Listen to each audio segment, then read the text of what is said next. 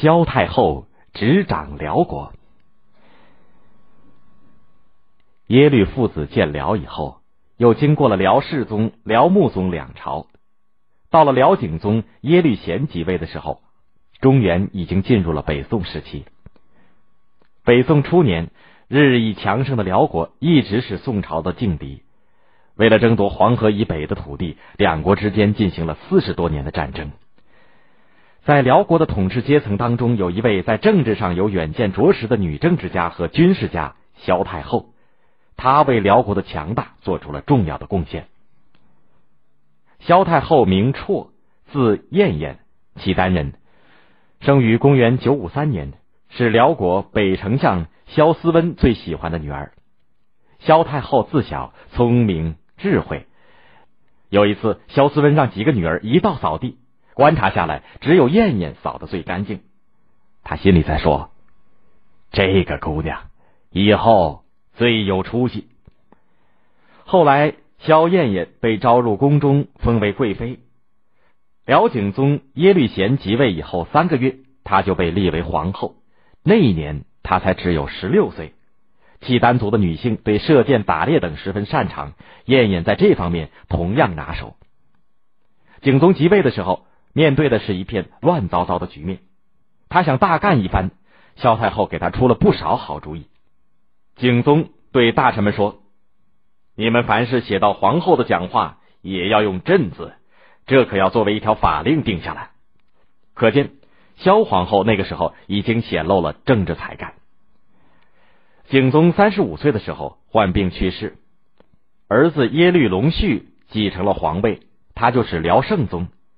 景宗在遗嘱当中强调，今后国家大事都要听从皇后的指挥。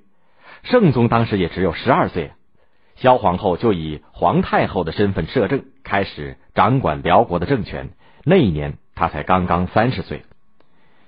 一个寡母，一个幼子，面对的是部族许多人不服的眼光，外面又传来不少打仗的消息，萧太后感到十分担忧。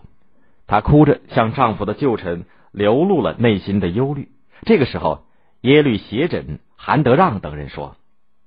我们都是先皇的老臣，只要你信得过我们，有什么可怕的？韩德让出于对朝廷的忠诚，对萧太后忠心耿耿，无论是外出作战还是对内管理国家，他都竭尽全力，使萧太后与辽圣宗逐步巩固了统治地位。后来，他被辽圣宗赐名为耶律德运。公元九八三年六月。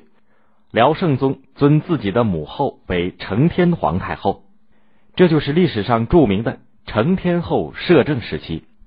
在军事上，他全力信赖和依靠耶律斜轸和耶律休哥。耶律休哥被萧太后任命为南方军事总负责，镇守燕，也就是北京。而耶律斜轸因为有治国的才干，萧太后早就让他娶了自己的侄女，并委任他为北方的机要大官。过了三年，宋朝的将领曹彬、米信等人向辽国发起进攻。耶律休哥率军断了宋军的粮道，以一支轻骑兵对宋军脱离大部队的零星官兵进行打击。萧太后也亲自率军追击。宋朝的官兵在逃跑当中惊慌失措，互相踩踏，死的死，伤的伤，损失过半。还有不少宋兵跌入辽河，结果造成河水阻塞。由于战功显赫。耶律休哥被萧太后封为宋国王。与此同时，耶律斜轸率军队与宋朝名将杨业在山西展开激战，并把杨业俘虏。耶律斜轸立了大功，被萧太后加封太保的名号。后来，他随太后南下，途中不幸逝世。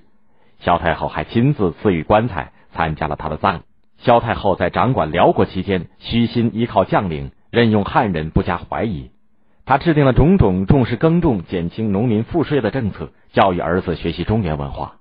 在他的教诲下，辽圣宗通晓中原文化，能写出“乐天诗集是无诗”的诗句，还能用契丹文翻译白居易文集与臣下共同欣赏。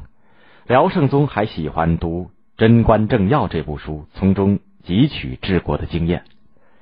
当萧太后把政权交还给辽圣宗的时候，辽国的国力已经相当强大了。